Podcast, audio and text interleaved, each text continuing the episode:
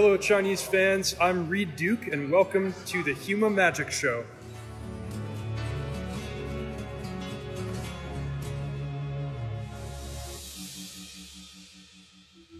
大家好，欢迎来到《修马考完制》第十季的第二期做客啊！哎，一转眼又到咱们龙盾杯啊第四季的总决赛了。这次龙盾杯呢，来到了咱们北方的滨海的美丽城市啊，天津。呃，上次好像我叫黄叔和拉登来这个啊，给大家介绍上海周边的吃喝玩乐啊，这一步还历历在目啊。当时我们聊的也很开心啊，喝了不少。哎，今天还是咱们如法炮制，我叫来了啊我的一位老朋友以及一位新朋友啊，都是来自天津的啊本地土著牌手啊，我们一起给大家介绍一下。呃，先说一说大家先驱的套牌选择啊，包括我也会介绍我如果打这周末的天津大比赛的话，会选择什么套牌。当然之后还有更重要的啊，比赛之外的这些关于是吧吃喝啊，嗯，还有其他各种娱乐方式，都会给大家一一介绍。哎，当然还需要提醒一下大家，哎，本周末从周六开始啊，还会有万智牌官方与这个游研社合作的啊官方直播。哎，在 B 站将有我的这个老搭档破浪渔居，以及啊咱们电台的元老，也是我的老队友这个卡牌狂魔啊张伯伦张老伯，将给大家带来这个全程直播，大家一定不要错过啊！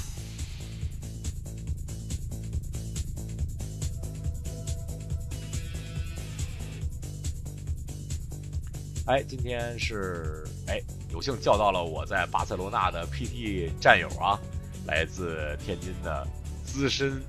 哎，不单是资深万智牌玩家了，还是资深这个卡牌行业从从业者啊，雷强雷老板，欢迎。好，大家好，我是雷强。哎，呃，怎么说呢？我的这个万智牌行业真是贯穿了我的整个这个人人生吧，因为这个从打牌的第一天开始到现在，基本上中间。可能就没停过。后来从事的行业呢，也跟这个卡牌行业相关。尤其是到后面，甚至可能是为了一场比赛呢，放弃了工作去干嘛？反正现在的行业呢，包括现在的工作吧，都是我目前比较满意而且感兴趣的。我觉得这个，呃，算是这个卡牌行业里边找着对口的。如果我学的是万智牌专业，那我以后找的工作，那现在就是一个对口的工作。哎，哎。呃，雷老板今天不但是哎自己过来做客，还带了一位朋友，也是一位资深玩家呀。哎，这个啊，张天翼天翼，欢迎第一次来星马考研制做客。哎，大家好，修马老师好，我是张天翼。好，那个雷老板，那那你和天翼认识多久了？就是呃，你们俩是不是得有二十年了？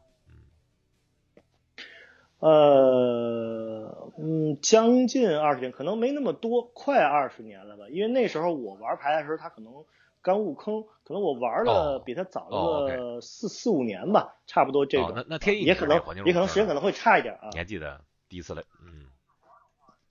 我是正式玩的话是那不不那没有四五年，那没有四五年，雷雷老板记错了，石破石破是零二年，哦，还真差不多，九八年的零二年。但是对对对对，还真差不多。对，石破是零二。对，然后呢，在我玩的时候，雷强就已经是在天津，基本上就已经是哎哎名声在外了。嗯，就是那个时候，基本上就是我们上上学这孩子，基本上看雷大师都是小迷弟那种感觉的，是那种天津一霸啊。雷老板，那那那个呃，天意，你也简单给大家介绍一下你自己吧。大家好，我是张天意，现在是天常驻天津，然后现在从事的行业也是卡牌相关。然后呢，我是刚才说是零二年入坑吧，零二年识破入坑，然后后面是万马捷运，然后到呃第一个密罗地这个玩了一段时间，然后后来也是上学原因，还有一些个就是牌店调整原因吧，也是中间断断续续的呃断过几年，然后然后呢就是洛文回来之后，在呃吉哥那个店接着玩的，从上下学开始一直到现在吧，基本上是没有间断过的。呃，总共打牌也零零散散也有十几年，快二十年了。然后万智牌确实给我的体验非常好，是一个特别好的呃社交游戏，然后也是一个特别好的一个就是于头脑的一个一个风暴类游戏吧。哎，不错不错，这个呃，而且万智牌还有一个特别大的好处是，你看你是零二年入坑啊，就是雷老板入的更早，可能九八九八九九年入坑，呃，这个玩这个游戏真是可以交一辈子朋友啊，对吧？你就雷老板跟你有快二十年的交情了，就就我这辈子，呃，我相信就是雷老板还有其他朋友，可能是二十多年的交情，都是玩这游戏啊，做很长时间朋友，因为都有这个共同爱好嘛。对吧？你这个这个是其他游戏不太能具备的。你说玩一个什么游戏能玩五年、十年，能玩二十年，是吧？雷老板，我相信你的圈里也很有很多超过二十年的朋友。嗯，朋友挺多的，反正就是大部分还是晶晶嘛。然后那个其他城市也有，什么上海啊、广州什么的。但可能，哎，如果不是这个这个这个万智牌这个赛事，可能我们见面机会也不是特别多。有这个比赛呢，把我们聚到一起，我们才有一个见面的机会。像过两天有很多这个外地朋友来天津嘛，到时候我会安排他们吃个饭啊，转一转啊，这样的就是看看天津。虽然天津也不是什么，对吧？就是很难来的城市，毕竟但是他们来了，作为一个我们当地的一个牌手，带他们去转一转，但是看一看聊聊天儿也是非常好的一个事情。哎，对啊，有朋自远方来嘛，对吧？这是人生最最最大最大的快乐快乐来源之一嘛。哎，咱们这周末啊，就是龙盾杯是第四季吧？第四季总决赛啊，这个在在天津举办。哎，呃，天意，我我考你一个你的知识点之外的问题啊，就是你知道中国的第一场 PTQ 啊是在哪个城市举办的吗？哎呀，这我这问的好像有点明显了。对呀，第一场 PTQ，对，中国的第一场 PTQ。哎，就是在天津。我这么问你，肯定就是在天津嘛？对。哎，雷强，你还记得是吧？我感觉是 PPT 还是 PTQ，是在那个远洋宾馆打的那场。对，大家一就是在远洋宾馆。大家一环境赛吗？是那场吗？大战一环境现开。对对对对对。啊。这以前环境现开还是构构筑？我忘了。这真的。环境构筑是后来了，就是环境构筑就张宁赢那场嘛，就是张宁那那个都 No More 赢那场，那是后来了。张宁跟王跟王枕是吧？他们俩好像。对。对对，张张宁对王枕对决赛是，呃，但是那个那个是在，呃，我想想啊，那那个是在我来美国之后了，就是我第一场 PTQ 是我在国内打过的，我来美国之前，当时我们就是呃小杰两个队嘛，就就就去天津打，啊，最后我们以前节目也说过啊，就就最后这个决赛让给那个杨展、宋华超和和任少鹏了，结果三个人都拒签啊，特别牛逼。就是 当时纽约纽约 P 纽约 PT 啊，就是呃也是也是团队先开，就他们非要去啊，说这让给我们投了吧，就肯定要去。我说算算了，投了投了，啊 然后都拒签了。那是中国第一场 PTQ，哎，啊，当时他那个团队先开，就是虽然跟天津龙目标可能没什么关系，但是勾起我这个好奇心，团队先开这个排池是怎？因为我好久没有打过团队先开这个。这个东西可能当时的规则跟现在不太一样，是吧？当时有团队轮抓是吧？我记得是，是不是有？呃呃，后来有，后来才有团队轮抓。团队轮抓是挺挺往后的，在在中国就是比较比较张宇他们开始打开始打牌了，Z 了出来以后就团队轮抓。那会儿老对对对，我们每年回去我们老在避风塘自己玩嘛。呃，团队现开是这样，当年有比赛用牌，你还记得吗？就是不是补充包，是就是一个盒，对吧？比赛用牌等于。对对对，比赛用牌等于四包还是三包？三包还是四包？好像三包等于有三张金，呃，一百张牌。然后比赛用牌之外呢，在两个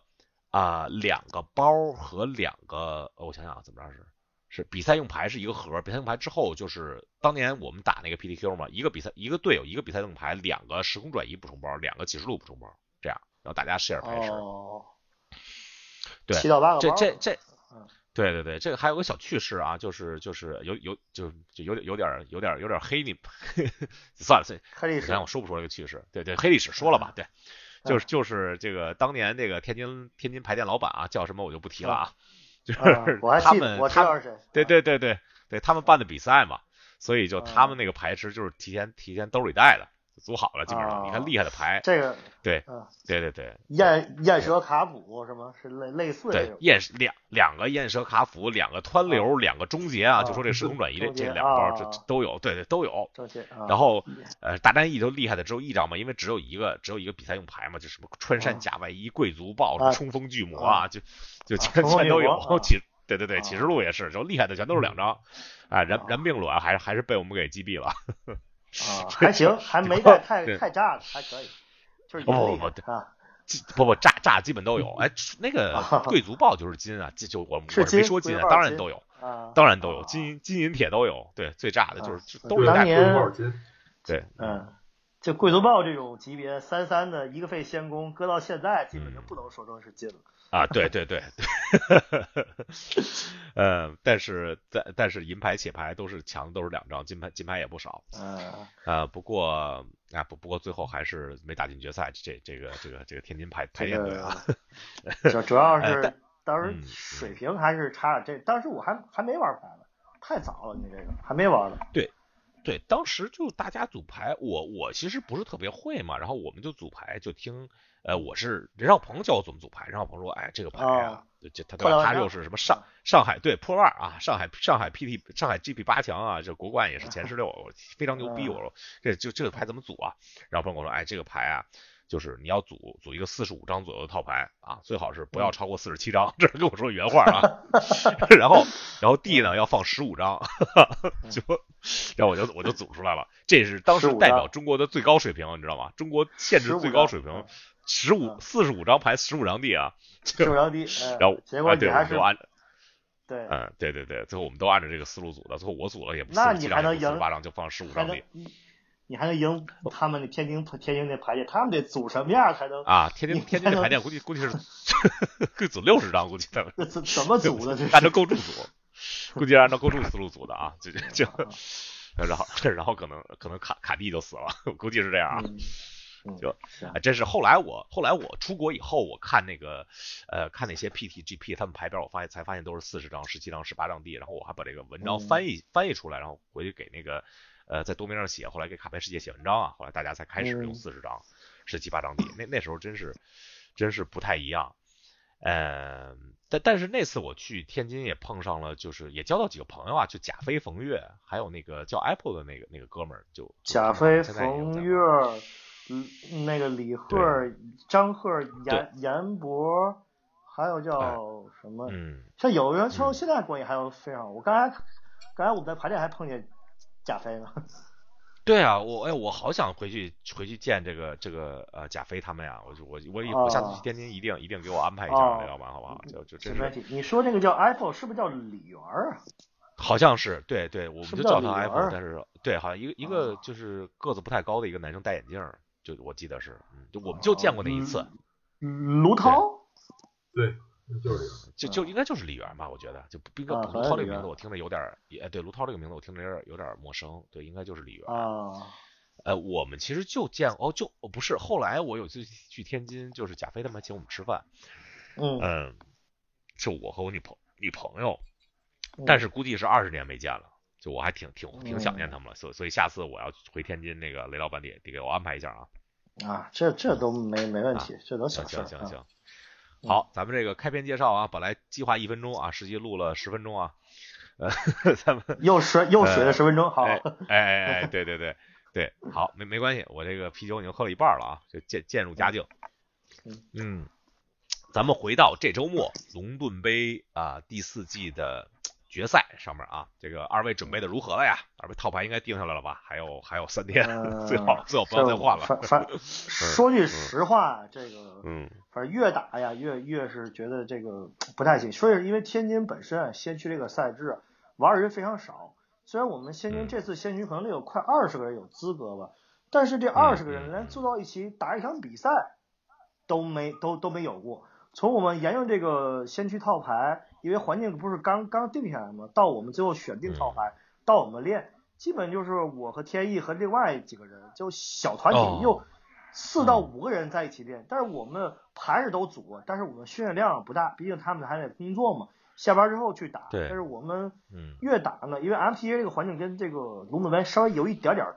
有有一点点儿区别。像群绿、纯绿没有那个泥沙誓约、大绿那个凤凰不能玩，因为没有保保全巡游，哎，所以有的没有这个道对，嗯对，所所以所以有的牌在 MT 上你是没法练的，只有几套牌，比如什么红黑中速啊、红黑牺牲啊这些牌，就大力也能凑合玩，因为没有泥沙誓约，可能他也能玩，就是就是背牌可能没有那个锁链面纱吧，就是他也可以玩，就基本的劲儿，因为只要一人神剑在，他就可以玩。但我的反正测试结果吧，就是我开始用的是红黑牺牲，红黑牺牲呢还行，开始，但后来发现打什么牌啊都是五五开，后来我开始用红黑中速，发现比以前五五开更严重，而且还打红黑牺牲也不太好打。然后呢，对，发现红黑牺牲跟红黑中速有一种牌是肯定肯定赢不了，但这个牌啊。在那个咱们这些，包括这个这些网上这些出成绩的牌，包括这个呃 challenge 啊，什么老汉这些文章里并不多。叫你叫你太转身，还有那个五色天光，就这两套牌是根本就红黑根本什么形态红黑都赢不了的牌啊。然后后来是像你嗯，像你说的就是在比赛前不要换牌嘛，我就把红黑牺牲各种改，改成控制的，改成快攻的，混蓝混白都觉得不太行。所以感觉就是这个西红黑虽然是最大的主流，但我觉得这个龙盾杯来讲，如果说是这个玩家们想做一个针对，就是你保证能稳捏一套牌，这个这个这个逆态转生跟天光真是打红黑，就是太厉害，真的我基本就能说不能说失灵了，反正九一肯定是有，反正我碰那牌从来就不赢，无论对手怎么这个翻包，我怎么弃牌针对，我都是没没法赢，所以现在我也在想想，我到底是。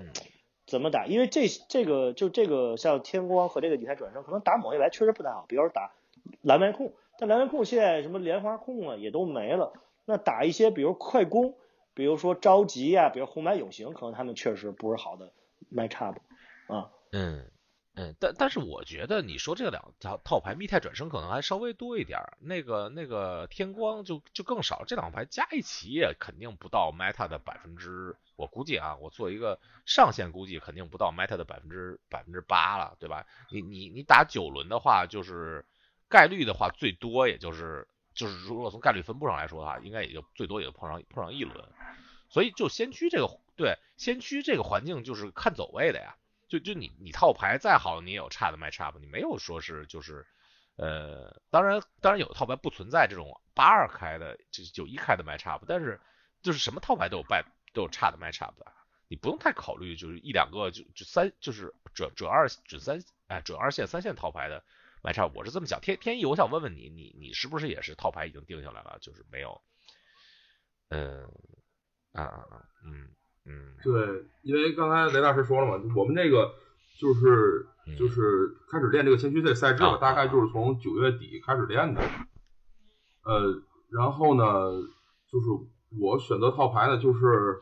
就是选择了一个偏快攻类的吧，现在用的是白蓝精怪用的多一点，因为当时在嗯这个就当时的 meta 来看，包括那个嗯。里尔的那场，还有加拿大那场的话呢，白蓝精怪这个成绩还是比较不错的。它可能是适合当时的那个环境，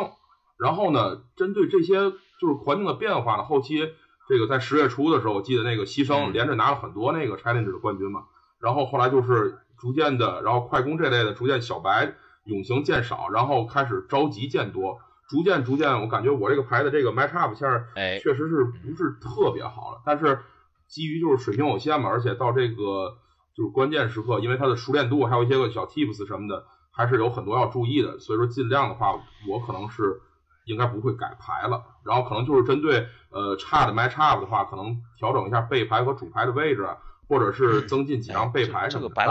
思路。相对相对呃，就雷老板说的红黑中速回回牺牲的话，就是呃就特点又不太一样，因为白蓝精怪为什么是一套好，就曾经在某些 meta 内是一套好套牌呢？因为他打这个先驱的呃。就以前先驱的王者就是纯绿啊，是是占优势的。然后呢，他打这个以就是经常作为王者的红黑控制也不虚啊，红不是红黑控制，红黑中速也不虚，而且就是也也占小优势的，没有那么大，可能是五五开四五开。但是呢，就是精怪打这两套牌以外的其他主流套牌，比如就是呃前一个月之前非常强势的两套牌莲花和这个凤凰，就就没什么就就优势就就就没什么优势可言。然后再打一些呃红黑牺牲啊，就打不过啊，就就是也也是就跟就雷老板说的是，就是可能连嗯，对牺牲和凤凰如果 meta 起来的话，这两个牌是对蓝白金怪很难打。凤凰的话，主牌局基本上应该是赢不了。然后换背的话，就看背牌的上手率和自己的调整的这个这个这个套牌的这个能力和手段了，就是。然后牺牲的话，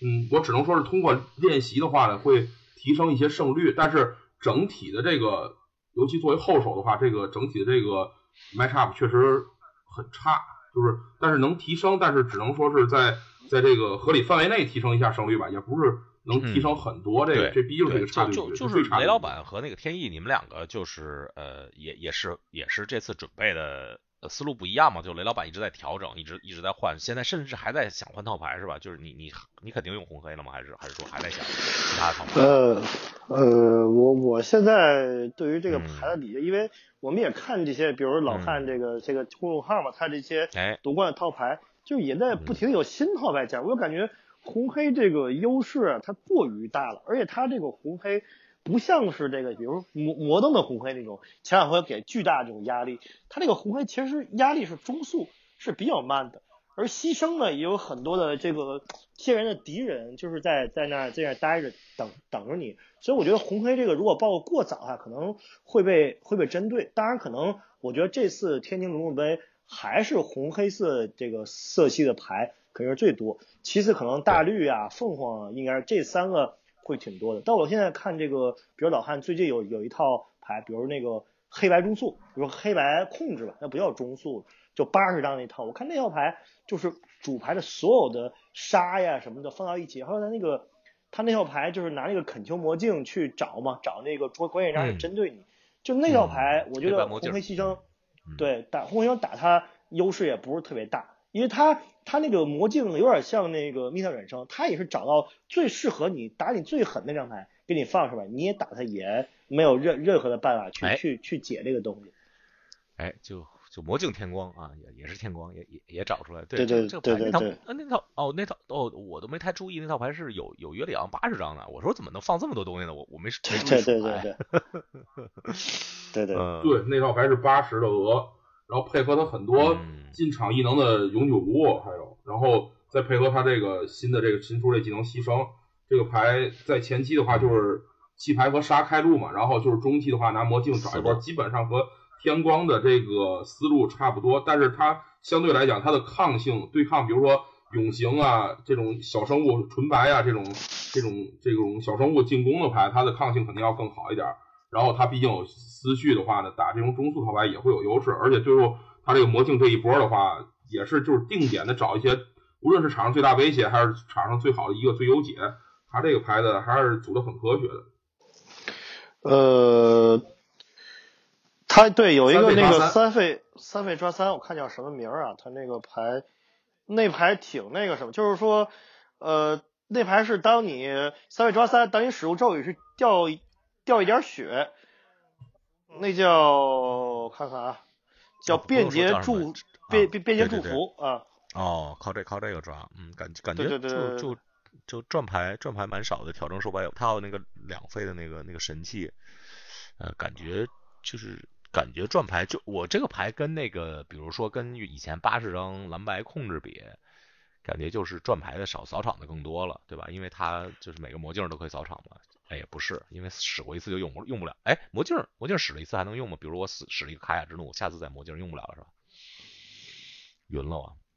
呃，他他有一个开雅之怒，他主牌只有一个开雅之怒，他那牌主要是他那个刚才那三位结界，你使东西掉血，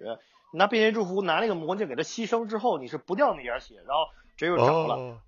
既把这个把这把把他这个劣势掉血这个这个特性给他屏蔽了，而且呢还能找一张牌。他那牌里主牌的结界特特别多，结界啊、神器啊什么，次元洞啊什么，还有叫他带了一招叫职业邪术师，就那一费那个一费那个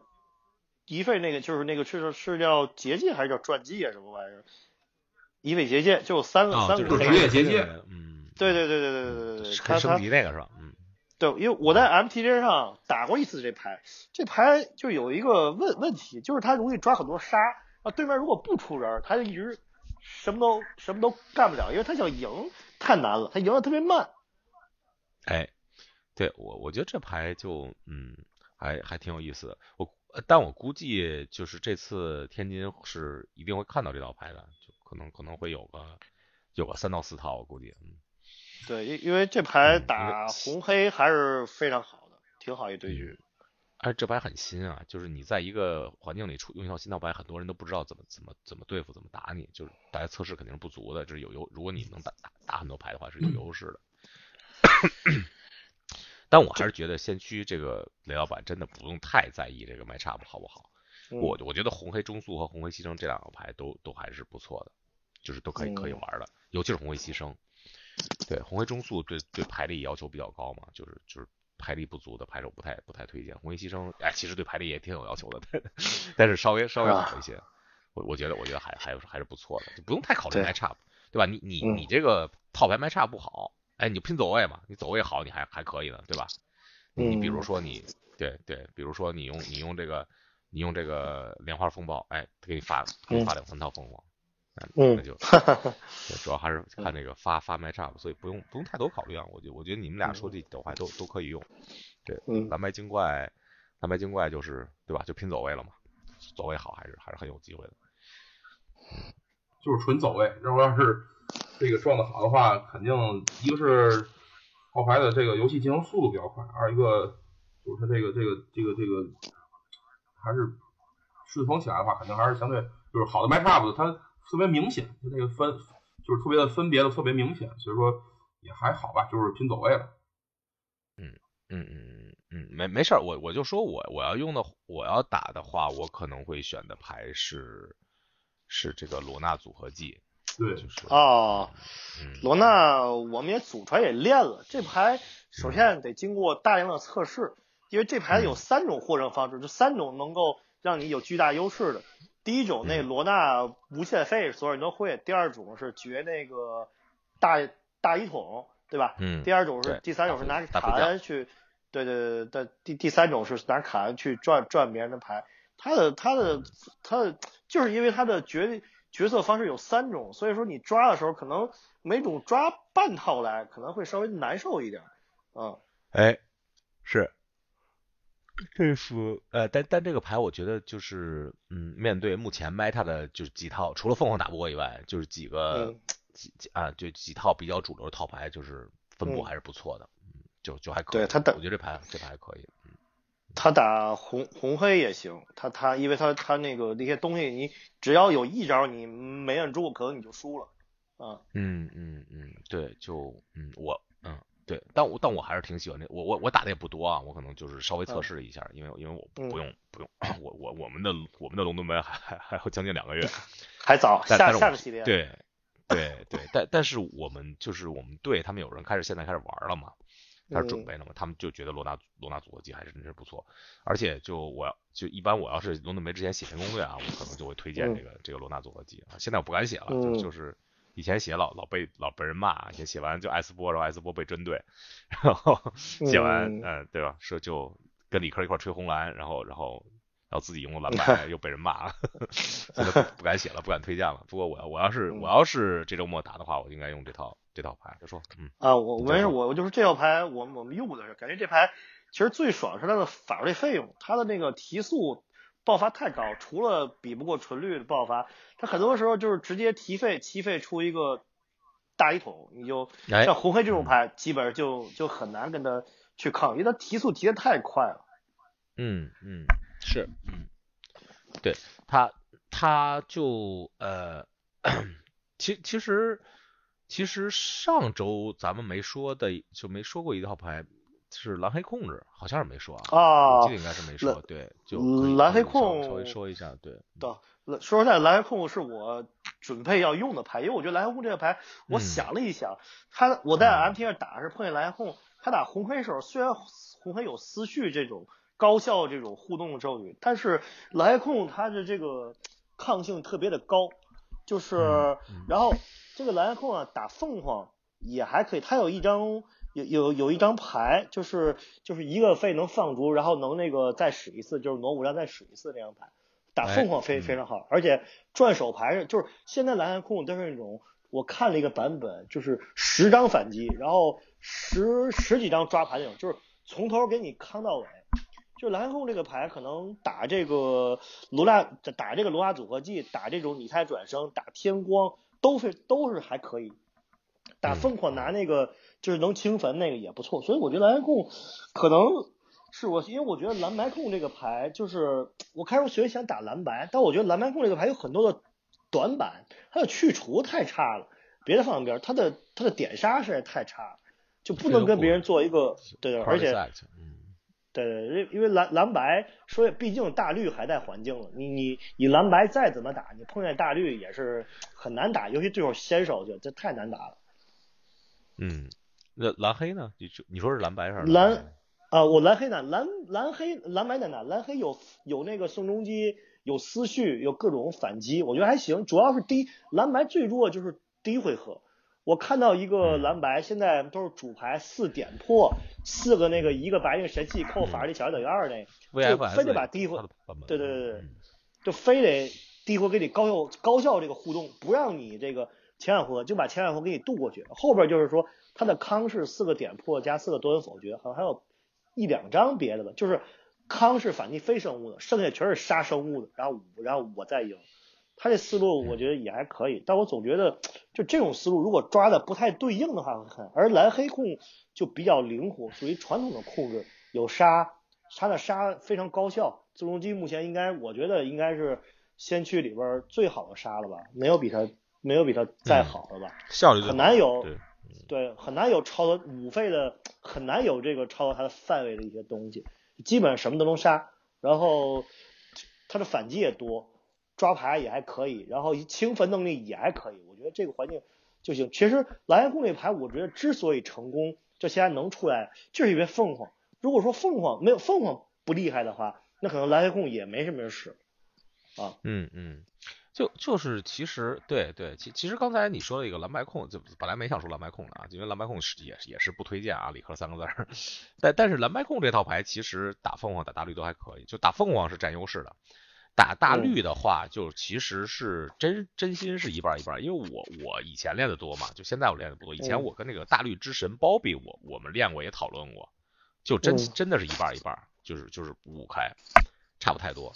呃，打红黑中速不好打是劣势，打红黑牺牲也是打不过，就这俩打不过。嗯。但是大绿跟凤凰这两套牌，其实蓝白控是可以可以可以打的，不过还是不推荐啊，就就因因为红黑牺牲跟红黑控红黑中速肯定是满场飞。嗯，所以就就蓝白控也吃牌力嘛，你牌牌力高就行。就就是我在我在上一次就是美国二 C 打了打，你想是蓝白控其实打不过红黑中速的嘛，但我打红黑中速是就是打了五场，就五比零。所以所以跟排力还是还是就是就对排力要求还蛮高的。蓝黑蓝黑控制也是，就就都是。好，咱们差不多都说了吧？我看看啊，我再看看这个这个老汉说的这些，呃，一线二线凤凰中速牺牲。罗纳组合技、大绿莲花，莲花没太说，红白着急上期说了，红绿载具上期也基本说了，呃，纯白熔类、红白隐形、指牙啊，基基基本都说了吧？就上期理科的推荐不推荐，跟咱们今天大概都提到了。呃，好，就哎，祝这个这个二位最后选择自己啊，选择选选择合适的套牌，然后然后走位比较比较风骚啊，最最后获得成功。嗯，这这这天意天意尤其重要，天意这个这个我这个更多就是走位的走位，嗯，对对对对，祝祝你祝你。其实罗纳确实是一套不错的牌，感觉，嗯，因为就是最近两周他开始看这个牌和练这个牌，就是他感觉抗性还是要比一般的传统的这种，无论是组合技还是这种中速爆发这种牌，它的抗性还是要高很多的。哎，对，他毕竟他一个是他法力的基础特别好，就是。呃，法力扩张比较快嘛，然后他他后面很多的单卡，包括那个旅法啊，包括这个他另外一个组合技，就是他都是单卡组合技，基本上是，他就他有一定的掏带能力，他只要是比如说你跟红黑打到对掏阶段这种，他的对掏能力一点也不比这种传统传统套牌差，而且就是呃很致命，就是基本上掏到组合技哪边的话，都基本上很致命，哎，像济宁啊，包括大一统啊。旅法呀，这些都都很灵，然后他可能就只有那个，就是他自己罗纳那一套是是一加一加一大于二，或者能直接赢的。其他其他的话，打这些中速套牌，这转一波基本上就红黑就交牌了，基本上。对对啊，他他还是一个对，就他其实就是有天光这牌嘛，他他这个节奏在在中期的节肯肯定是他的节奏啊，中后期肯定都是他的节奏。就是红黑必须红黑必须是一个非常快的把它推死，不然的话就就就很难了，对吧？一个一个大飞将出来啊之类的，就因为我玩这个牌精怪嘛，就是嗯精怪打逆态转生也好，包括打五四色还是五色天光变镜也好，天光也好，这个牌相对还是优势对局，因为我打这些就是我对短短我短就是我短康比较多，然后我生物有一定的就是攻击力，然后我就短康开路，然后是生物在那打，然后短康开路，把它关键张一康，他他那种牌跟我这种牌互动比较少，但是我就是从我练这个角度来看，罗纳这套牌他之所以就比这种牌，它可以第一，它天光动得更早。你别人都五费天光的时候，我可能三回合直接就天光，我找我一个需要的组件直接就赢了。然后二一个来讲，就是有可能就是它的法力让我这种多知己这种短康会非常难受。它基本上很多咒语，它主要如果它的操控者牌力够高的话，它会绕的话，那它很多的咒语都可以结算，而且它还有很多可以骗你康的东西，对吧？嗯，也有一部分干扰，换完背之后也有干扰，所以说这个牌就是很聪明的一套牌。换完背牌之后有宋仲基，有思绪，他还是这个维度还是很全面的，还是。是是这个牌，最后咱们就再再再吹一波这个牌啊！这个牌真真心是我要是打，肯定肯定肯定会用这个牌。这个牌还有一个巨大的优势就是，它其实流行的时间到现在为止还没有很长，也就也就是哎，对，出成绩两周，对两到三周。对对对，这样的牌有一个大优势，就是很多人他测试的时候都不会，就是用他的牌跟那个牌测试很多，就真是不会跟你打，就等于你在跟人打，你这你会跟人跟别人打，但是别人不会跟你打。思绪气他什么不知道或者什么我康他们不知道，然后他可能有一下制胜就直接赢了就。对对，这个这个牌，而且他对目前现在环境最主流的这套牌，只有只打不过凤凰，剩下嗯都是优势对决，确实，就是嗯，都不就大绿大绿红黑红黑红黑牺牲，对吧？就红黑中速都是都是优势对决。再吹一波这牌吧。嗯，对对对，就吹一波啊！就就我虽然没有写文章啊，但是在文，但是在这个咱们在这个博客里又又吹了一波啊！大家一定要呃，如即使你不用这套牌，也一定要注意对这套牌的练习。现在离比赛开始可能还有两三天，你可以练个十几二十盘。对，这练跟不练肯定是不一样的，一定要注意这个这个这个罗纳卢卡的这个组组合这套牌。好，最后咱们再有个十五分钟左右，咱们聊一聊，哎，这个是我比较关心的环节了啊。虽然我这次这次不去不去天津，但是呢，呃，这是比赛之外的啊，这个吃喝玩乐方面。呃，天意，你呃雷老板，你们两位都是就是在天津长大的吧？首先就就肯定是不即使不即使不是天津人，也是在天津长大的是吧？天津啊，天津土著，对对对对对啊，我其实也是半就是四分之一个天津人啊，我爸是哎不对，我是半个天津人，我爸就是在天津出生的。但但是但是我爸很小，就是比较小的时候就来北京了，但是呢，我姑姑后来又嫁到天津去了，所以所以我还是关系家就是。对对对，就我我我爸这边就他就他就我就一个大爷一个姑姑嘛，就我们关系几家人关系都特别近，就我是经常去去我姑姑家，就每每年回国我都要去去我姑姑家，可能就是至少是至少吃顿饭住一天吧，啊有有时候可能还会多待一些。然后小时候呢也是也是经常经常去天津玩儿，呃哎我还是挺喜欢天津这个城市的，就是我觉得就是。呃，和就人文啊，就各种方面文化跟北京还是有细微的区别，但是，呃呃，但是就是很多方面都是挺像的，我觉得。还好吧，就是可能相对压力要小很多了，就是。哦，那是那是这这方面对这方面我没有体会，但就是二线城市和和这个一线城市比，肯定肯定是这样的。对对对，就嗯，雷雷雷老板，你在北京也工作过，在天津也工作过，你你给大家说一说这个。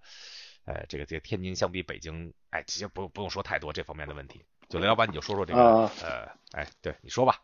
说什么都行。就先简单聊聊，因为我在北京也工作过几年嘛。天津的哎感受呢，就是说天津其实这个人的消费水平观念，他们是把很多的消费人放在这种，比如说吃啊、住啊、行上面。对于这种文文娱行业的项目一般，所以它的娱乐行业，比如说什么。呃，咱现在年轻人玩的密室啊、剧本啊、酒吧呀、什么，对，其实并不是特别多。而北京呢，作为全国的这种政治政治中心来讲，可能它接触吸收能力特别强，所以说，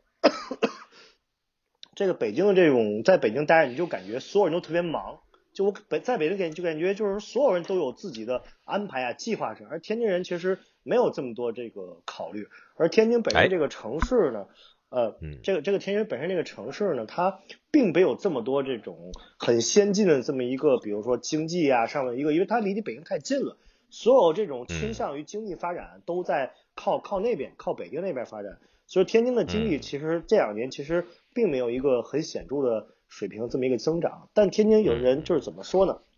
就对于吃这方面还是比较比较那个。我看咱们那个赛场，龙伦杯那个赛场，在和平区是天津市中心，离东站也近，离西站也不是特别远。哦它，周围能吃就是能吃的好吃的地方馆子呀太多了，因为这个一列的就列不过来。比如那个和平有一个比较好的一个馆子叫巷子参，巷子参这个地儿它不像是那种饭馆，是类似于那种比如说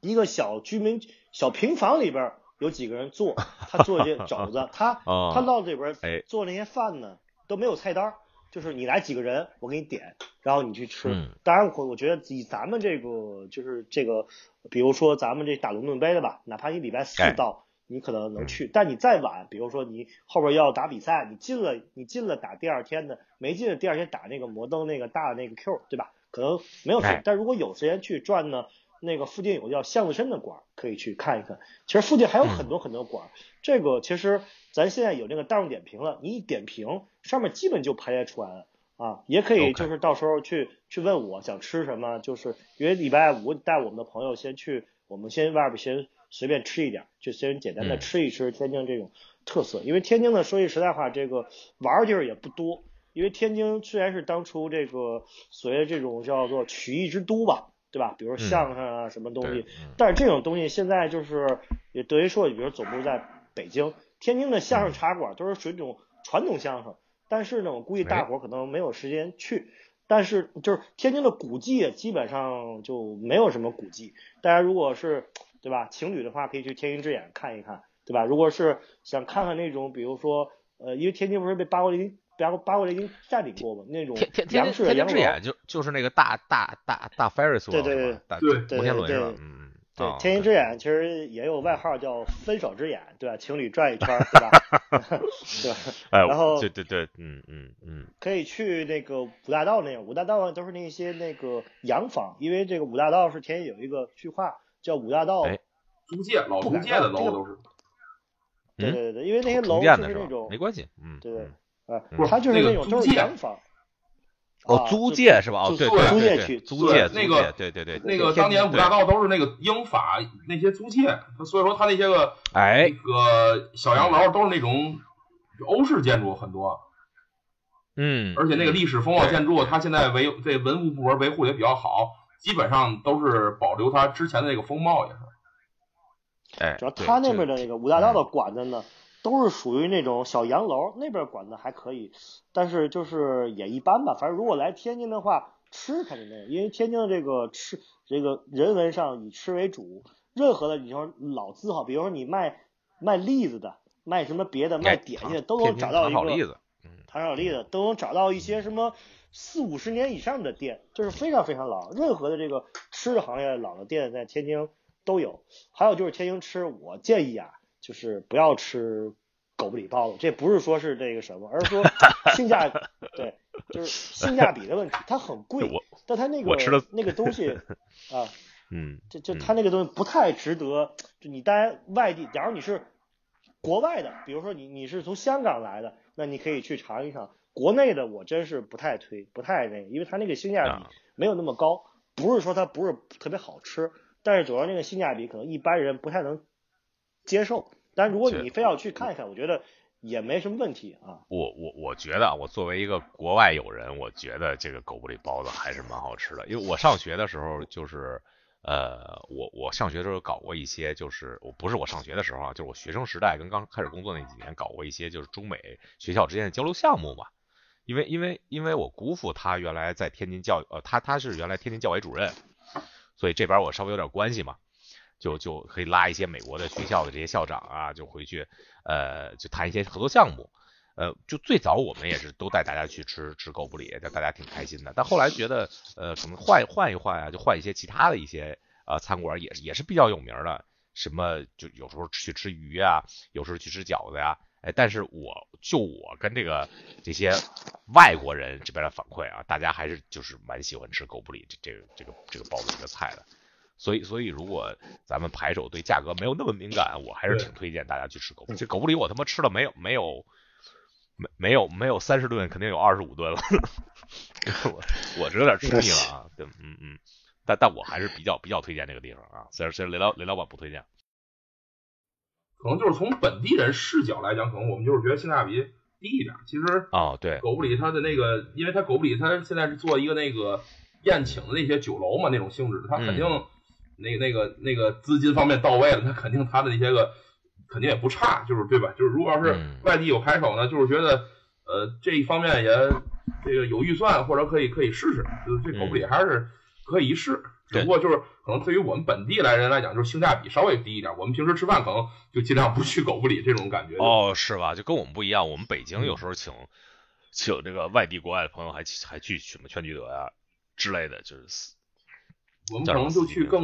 具有特色一点的饭馆。对对对对。哎，现在水上北道那家狗不理还在吗？原来我们好像就是老去那家，是在水上北道。还在，但是换了地址在对面了。哦，OK，对，就就原来我们他也是。调整过几次，在水上北路那边啊，对，水上北路，对，哎，说错了，哎，那个，呃，我说到说到狗不理，说到水上北路，我想想，我我我还我还想说什么？对我，我觉得就是，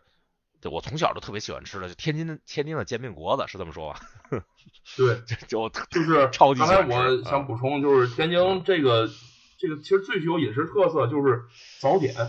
哎，这个真的好像现在可能有点出圈了这种感觉，就是就是从我们网上看这种。这个这个，天津这种早点文化可能有点有点出圈那个感觉了。西雅图也能吃到了啊。嗯嗯，对我们呃，就是天津这就是一个一个是天津的早点，就是呃是这个原因是什么？因为我们在天津啊，可能跟全国各地其他的城市可能还不太一样，因为我们分汉教和回教。哦，对对对对，这挺重要的。对。然后呢，就是回教在我们这儿有一相当数量的居民。嗯。所以说呢，呃，你像比如我们有云吞，然后我们也有菱角汤，它其实可能东西是一样，但是可能它那个呃馅儿不一样，可能就有不一样的说法。哎，然后呢，就正因为这种这种文化融合吧，然后我们这种早点的形式也会有很多。其实，嗯，所以说早点这个文化可能就是更代表天津一点，就因为它更接地气啊，更这个就有这种烟火气息吧，基本上就这种感觉。嗯嗯，还还真还真是这锅巴菜是比较推荐的就是煎饼果子，这个大伙儿都知道，这个这最有名。一提天津一个狗不理，一个就是煎饼果子，对吧？嗯啊，太好吃了，太好太煎饼果子是呃天津煎饼果子跟北京你原来我们小时候吃煎饼最大的差异就是这个薄脆 versus 这叫什么油条是？对，哇，强太好吃了！天津煎饼果子就是这个宇宙要果子和最好吃的煎饼，对，嗯嗯，太好吃了，嗯。就是一个，就是你看我，比如说也是之前工作也是常年出差或者在外嘛，嗯，就是什么都可以不吃，或者什么都可以，就是再等等。就每次回天津之后，必须吃的就是煎饼果子，就是必须转天就得早晨自己排队吃买去买煎饼果，但是也不用特别好的地方，就是自己楼下这自己自己找一个自己顺口的吧，就特别享受那种感觉。对对，现在我也是。原来我我们每次就是我我已经工作了，每每年回去，呃，去我哥家住，去我姑家住，就我哥他都每每天早上起来下楼就就骑车给我们去买煎饼果子去，给我跟我老婆，特别特别，哎呀，我我哎我我现在这么给大伙儿做一个推荐，就是哎哎，就是无论您在哪儿买这个煎饼果的话，您可以就是因为它的面是绿豆面和小米面的三比一的融合。嗯，然后呢，就是面也不错。然后呢，天津这边就是有果子、有果篦儿的。然后呢，酱的话，只要面酱，只要有你有，如果要喜欢的话，可以放那个就是辣酱，那那个辣辣子。然后就是那个那个臭豆，就是那腐乳吧，就 类似于像腐乳。哎。然后就是果子和果篦儿。嗯。然后呢，像我本人来讲，我我特别喜欢在最后出锅之前，让师傅再给我撒把生葱。啊，然后，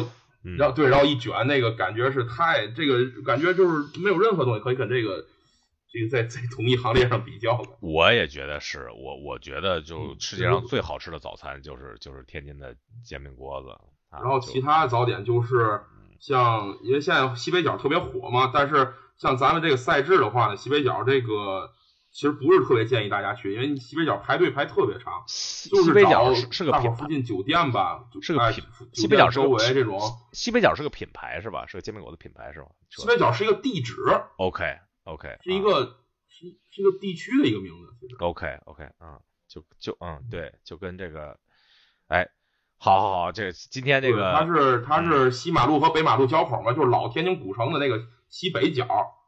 所以叫西北角。OK，然后那个现在它的就那个地儿现在早点就成为一种文化了，但是就是因为这个网络原因嘛，这排队排太多了。我建议大伙儿就是自己酒店呀、或者就是旅游到哪个地方看一些个就是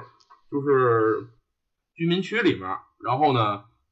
一些小馆儿，然后它比较全，就是比如有豆浆啊、油条啊，就我们叫果子，然后嗯豆腐脑儿、嘎巴菜，哎，锅哎锅巴菜锅巴然后锅巴菜是天津的吗？锅巴菜，我记得对，嘎巴菜是天津，对嘎嘎巴菜啊，嘎巴菜，对对对，嘎巴菜。对，今今天咱们听这个电台的各位听众啊，这个这个罗大组合技你可以不用啊，这个这个这个煎饼果子你不能不吃啊，这就 一定要尝试一下天津的美食。咱们打万智牌对吧？咱们这个呃旅旅行的就打牌之外的对吧？见朋友跟朋友一块儿吃饭呀、一块儿一块儿叙旧啊，一块儿尝遍各各地美食啊，呃这这个这个旅游啊，哎对，咱们下一个说到旅游了，来，呃雷老板就推荐一下天津的。呃，刚才你也说过了，这个什么天津眼儿，对吧？还有天津，我记得我当初就是带这些，就是呃国外学术圈儿这帮教授也好啊，就是呃学校工作人员、校长也好啊，经常带他们去那个叫什么？不叫女人街，女人街好像是北京的，那叫什么街啊、嗯，就是那个叫它有两个街，一个叫古哎文化街，一个叫啊对古文化街食对，一个古文化街叫一个叫南市食品街。这两个地儿呢，嗯其实我说句实在话，就是并不推荐去，因为那个成为一种，就是他把天津很多的这种所谓的有特色的东西放到一起，但其实，哎在我们本本地人看，不是很有特色，就是专门为了让这些旅游人消费。但如果你没有来过天津，你去其他地方又不方便，你去南市食品街、去古汉街转一圈儿，基本上天津的特色的这种小吃啊什么的，基本就有，尤其是这种带回去给父母尝尝，那个都那个地儿卖是非常好的。就古文化街哦跟南市食品街这两个地儿，这两个地儿是最不错的。然后接刚才那个你们说那个早点，就是在那个有个地儿叫南大寺，就是南是东南西北南，大是大是大小大，寺是寺庙的寺。南大寺的那个早点啊属于是天津市，我觉得比较好。它那个地儿是个早点一条街，每天早上六点起来就排长队，本地人都要排长队去买那些就是特别有特色的东西，因为它那个好像是清真的比较多，所以说你到那个地儿去，就是如果你真是想来，就像网红打卡一样，就是想嗯找天津一个比较不错的一个网红的吃早点的地儿，你就去那个地儿。但可能你需要早起，需要排排队，那个地方的人确实是不是特别少。然后像天津旅游吧，除了天津之眼，当然你做不做是一方面，可以去看一看，因为离咱那个赛场很近，也就不到两公里吧。然后像是那个，比如说五大道那块儿，它那块儿有很多的这种小洋楼，那有一种马车，就可以有骑着马，骑着马车，就是就坐着马车去把那块儿转一遍，也不需要太长时间。那边的几个饭馆儿还是非常不错。剩下天津还有个地儿叫、叫瓷房子，这个为什么叫瓷房呢？它这个整个房子是拿瓷器盖的，它并不是纯瓷器。哦就比如说，哎啊，我有一个瓷器的瓷器的花瓶儿，我把两个花瓶儿之间我拿水泥给它淹上，它整个这个房子是拿瓷器盖的，就全是这种花瓶儿，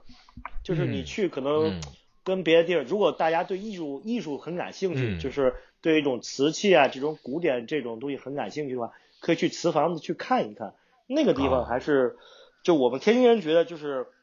稍微有一点点特色的。然后你说再说天津哪有比较旅游的，我真是说不出来，因为本身天津我们作为本地人来讲，觉得天津的特色就是这么几个，可能哎天意有什么知道给可以给海河，海可以给。补补充一下啊。那我我先插一句啊，如果要是哎雷天你，稍等一下，我先插一句，雷老板，你上次这个巴塞罗那走早了呀？就就我们之后去逛那些地方，就是这个这个叫什么？哎，对对，会你工作比较繁忙啊，对，不像我们比较闲。我们后来去的这些就是，嗯，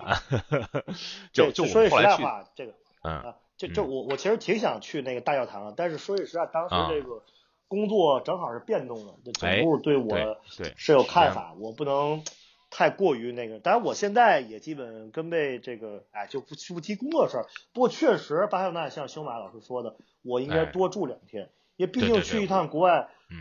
除了打 PT 之外，我可能就不会再去，可能再去也是下一次参加这个 PT，因为上次我听说摩托 PT 也是在这地儿打的啊。上次呃呃有有在这儿打，对，好像就是是吧？他不他就是在巴塞，就是张之阳进八强那次嘛，对吧？张之阳绝出个小龙那次。不不不，这不重要啊，就就是我们后来又去这个这个这叫什么高迪高迪三件套啊，其中有一个巴罗之家，还有一个米拉之家，这两个房子外部都是就是为什么提到提到巴塞罗那的都是瓷都是瓷做的，就特别漂亮哦。它外部整个外部整个一个楼，可大家可以搜一下，就就这真的特别好。所以这个雷老板这个反面教材啊，大家一定不要学习啊。那雷老板没没办法工作，对对，一定要有机会的话多在天津待两天，对吧？对，一一定要这个就走了。对，除除了这个打牌之外，我们还有更 更主要的看这个天津的特色。See the world，对对对对，来来来，不好意思，天意，你你你接着说，你接着说，嗯嗯嗯，其他我能想到的就是这种夜游海河什么的，因为它海河上有那种渡轮，哎，然后可以从一个码头上买个票什么的，然后在海河上转一圈。然后刚才提到那个，呃，秀华老师，你知道前一阵天津有那个特别出圈那个？大爷，那个跳水那个啊，对，我我我我看到了，对对，我听说，对对啊，然后那个这个就是这个海游海河这个夜游船呢，也会就是它会经过天津这几个比较重要的桥，因为天津这海河上现在得有七八座桥了，然后每座桥都有它。独特的，因为它这个天津这个设计桥还挺有意思，它每个桥设计的原理是不一样的，它用的各种的建筑原理是不一样的。哦，有点像芝加哥啊，这这点芝加哥也是。对，它从有一些个建筑的这个这个这个学问在里面。然后呢，呃，太太具体咱们就不太懂了。但是讲的是好像每个每个桥的它建筑原理不太一样。然后最古老的是有解放桥，然后有开桥的时候那真是人山人海。然后这个夜游海河呢也会把这几座桥。转一转，然后它海河沿线吧，做一些个灯光也好，还有一些个呃，就是游船在水面上这个这个做的也比较好。但是可能这个季节来天津的话，可能大伙儿得穿个外套啊，穿暖和点，因为它毕竟那个河水上嘛，它那个起风什么的还是比较比较凉的，比较凉的就。对啊，秋深秋了也是。然后其他的天津我能想到，因为天津咱实话实讲吧，就是有一点特色的呢，都是。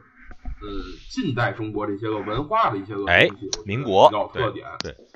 对对，然后包括天中国的第一座银行啊，包括天中国第一座什么手表厂，这些很有一些个文化特点的，可能哎对，可能要如果大家感兴趣可以转转，因为五大道，呃，我就说实在点吧，五大道每个楼它都有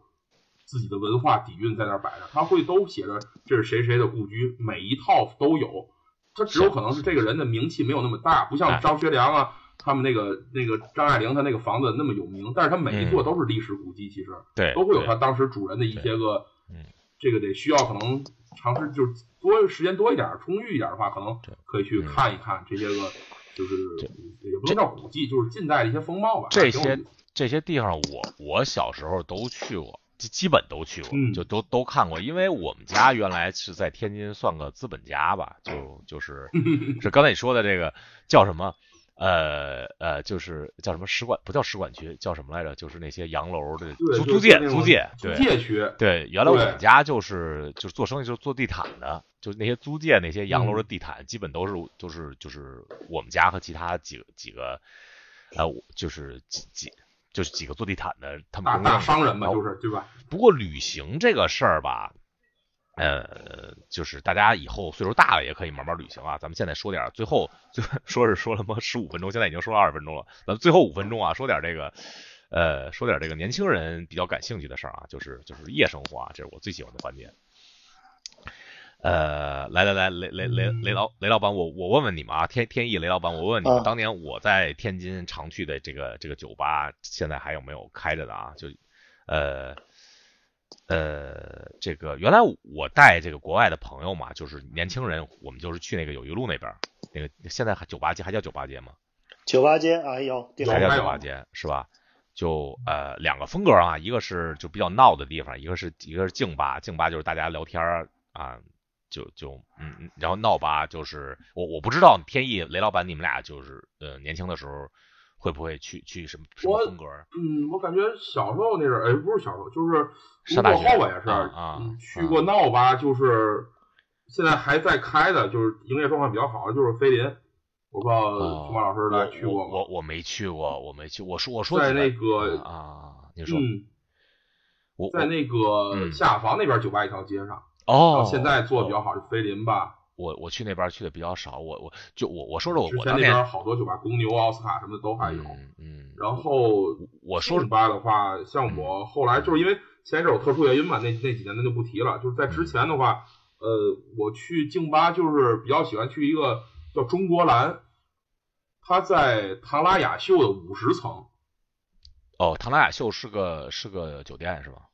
是一个七星级酒店吧，应该是七星级，我黄金的，离离咱赛场也不远。太高级了我这辈子没住过七星级。然后它的五十层是一个中国蓝的一个酒吧，然后也是静吧。我觉得推荐那儿主要原因就是在那个楼上就可以看见天津的所有风光，基本上。哎，每个大城市都有那么嗯很多个这样的酒吧，就是高层的。对对对对对。嗯，可以可以看一看，非常适合约会。要是比较喜欢玩闹还有音乐那种感的话，菲林也不错。嗯，呃，也是天津一个比较老牌的酒吧了吧，然后各方面也都还好吧。然后就是可能现在对于我和雷大师这个这个年龄层，他可能 真是可能有点受不了，但是确实酒吧文化也不错。嗯，对对，这个嗯啊、对吧？大家喜欢静吧的可以可以去去这个体验一下刚才天意说的这个这个吧。我说说当年我去过的几几家吧，现在还开着吗？Thirteen 现在还开着呢吗？就是十三 Club 还是叫啥？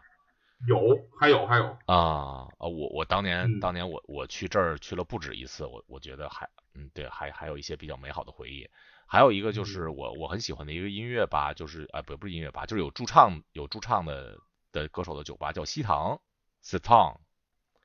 有西塘、啊，哦，在和平区呃成都道。西塘也是其呃，就是特殊原因前我经常总去的一个酒吧，嗯嗯因为当时西塘有很多外国人嘛，那边留学生啊，外国人比较多一点。然后他那个，他的当年有那个东南亚乐队驻唱，那个我现在还记得那个那个那个嗓音非常有特点，也是那个确实当时去不少，也是很值得大家推荐。但是确实是很多年没去西塘，不知道他还有没有。哦，还有一个我我去过不止一次，叫叫什么 Pi Live，是是就是呃在哪儿啊？我忘了那个自己饭店，我搜一下啊，Pi Live 在哪儿？可能这个我还真不太熟悉。就这这我印象特别清楚的，记就是特我我我印象特别呃，我看看啊，这叫 Pi Live 吧好像也是在友谊路那酒吧一条街那 Live 边。House Fourteen 在，我操，怎么查不到啊？河东河东区，在河东区的，啊不不关不关键了，就是嗯，就是我为什么印象特别深刻呢？我当时在那儿听那个那个驻唱，我说我操，能他妈酒吧能唱的这么好？就我在就我我我在北京，我经常去 school 啊这样的，我都很少能听到，就是这一个乐队能唱，那个音乐能做的这么好，能唱的这么好，特别开心的那天晚上。我也不认识这个乐队叫什么，后来我才知道这个这个乐队叫房东的猫，就是是一个就就非常非常牛逼的乐队。下周要来纽约，我我可能还要还要去去过去看他们的，不是不是专门看他们啊，因为下呃不是下周是下个月，就是在感恩节那个周末，对对有有有好几个中国乐队，就房东的猫是非常有名的一个一个一个一个乐队啊，我只知道这个对对对对对对对，我我我非常喜欢，那是我这辈子第一次听他们的音乐。哎，咱们最后环节的最后一个环节就是这个，对吧？就是嗯，我我也是比较关注的这个夜生活里的夜生活部分。来，雷老板给大家推荐一推荐一下，呃现在天津还有吗？像比如说，比如说像洗浴这方面，以前天津的，现在我基本上就很多年没有去过。不过我现在推荐一个地儿，叫做对对这个灵奥温泉。前两天我跟我们有一个乐打，我们俩人去，呃，就是不是，你不是很多年没去过吗？不是，我们上次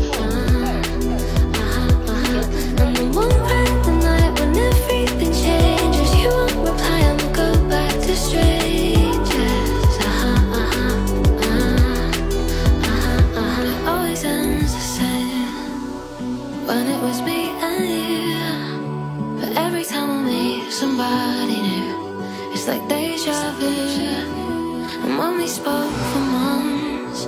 What did you ever mean? How can they say that this is love?